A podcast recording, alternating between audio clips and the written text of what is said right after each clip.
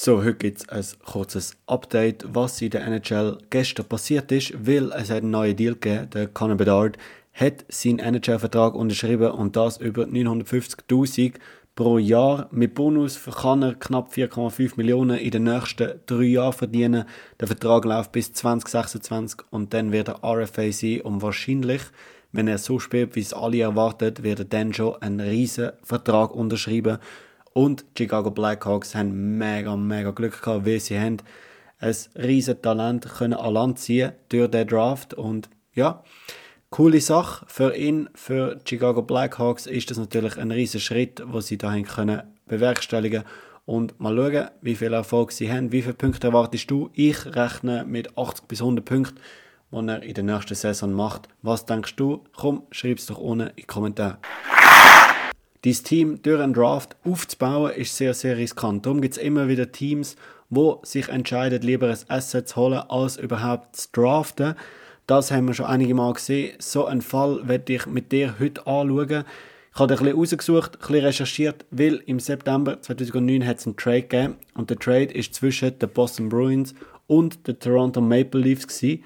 Der Phil Kessel geht zu den Toronto Maple Leafs und Boston Bruins bekommen im Gegenzug drei Picks. Ich will kurz anschauen, was das für die beiden Teams bedeutet hat. Toronto Maple Leafs haben den Phil Kessel bekommen und er hat sechs Jahre für sie gespielt und 446 Spiele für Toronto Maple Leafs gemacht. In denen hat er 181 Goal geschossen und 213 Assists können verbuchen. Er hat knapp 20 Minuten Eiszeit pro Spiel gehabt. Das Problem ist einfach die Leafs wollten den Schritt machen mit dem Trade in die Playoffs, weil sie haben seit 2004 haben sie die Playoffs immer verpasst, sprich die letzten fünf Jahre vor dem Trade. Nachher ist es nicht besser geworden, weil die ersten Playoffs haben sie 2013 erreicht. Ja, und das ist natürlich recht hinten raus mit dem Versuch, den Phil Kessel zu holen und direkt in die Playoffs zu gehen. Somit hat er den gewünschten Effekt nicht können erzielen Und Natürlich haben wir auf der anderen Seite Boston Bruins, die auch etwas machen Sie haben den Phil Kessel abgegeben, einen jungen, sehr, sehr guten Spieler haben sie abgegeben, weil im Gegenzug haben sie drei Picks bekommen, die Toronto Maple Leafs ihnen gegeben haben. Sie haben den First Round Pick und den Second Round Pick von den Toronto Maple Leafs im Jahr 2010 bekommen. Das Problem ist einfach der First Round Pick ist zur Nummer 2 Pick, also Second Overall Pick geworden in dem Draft und der zweite Runde-Pick ist der 32. Pick in dem Draft geworden. Also heute wären das beide erste Runde-Picks. Ähm, und Boston Bruins haben eigentlich das Beste daraus gemacht. An zweiter Stelle draftet sie Tyler Sagan.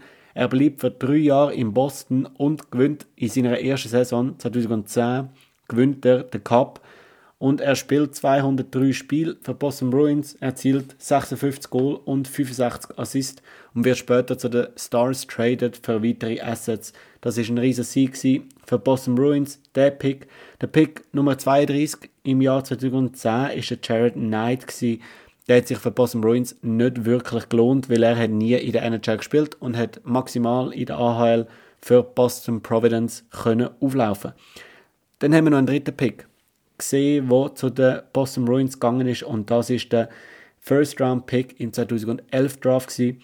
und das ist ebenfalls ein sehr sehr guter Spieler geworden, weil es ist der 9. Overall gewesen, es ist der Dougie Hamilton gewesen. Er ist für drei Jahre in Boston gewesen, hat 178 Spiele gemacht, 22 Goal geschossen, 61 Assists gemacht und das als Verteidiger. Er ist nachher für drei Picks zu den Flames weitergetradet worden und so haben Boston Bruins weitere äh, Assets gehabt für im Draft. Was werde ich mit dem Beispiel sagen? Ich werde mit dem Beispiel sagen, dass es zwei Herangehensweisen gibt an einen Draft oder an einen Umbau von dem Team. Erstens, du kannst retoolen und neue Spieler holen und versuchen, dich im Moment gerade besser zu machen. Oder du kannst dein ganze Vertrauen auf dein Scouting und deine Development Staff setzen und mit denen große große Erfolg erzielen. Der Trade haben ganz klar für mich Boston Bruins gewonnen, weil sie haben 2010 den Cup geholt und wenn du den Cup gewinnst nach so einem Trade, bist du immer der Sieger. Ähm, wer auch noch Sieger war in dem Trade, ist natürlich der Phil Kessel und der Tyler Sagan. Erstens, der Phil Kessel hat bei den Toronto Maple Leafs eine große Rolle können übernehmen, weil er in einem nicht so guten Team gespielt hat wo eben erst 2013 nach in die Playoffs gekommen ist.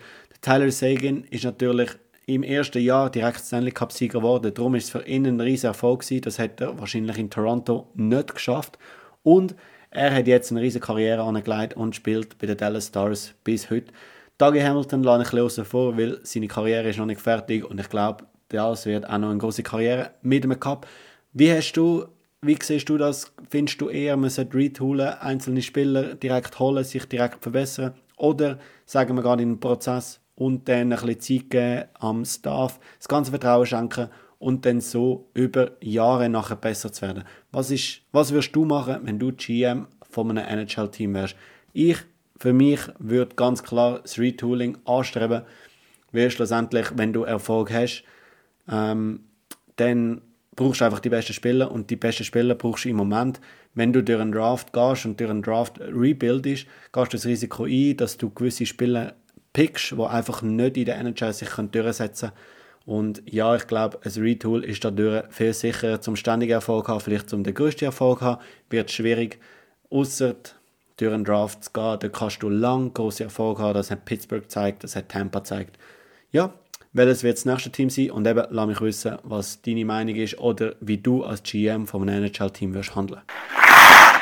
Das wäre es vom heutigen NHL Insight. Ich weiß noch nicht genau, wie ich das Format will nennen. Einfach einzelne Sachen, News oder auch Rückblick auf Trades, auf irgendwelche Sachen zu machen. Es macht mir unglaublich viel Spaß und es, ich finde es eine gute ähm, Addition zu dem, was Sevi und ich zweimal in der Woche machen, ein bisschen längere Pods, aber das wird kürzer und eben einzelne Themen stehen da im Fokus.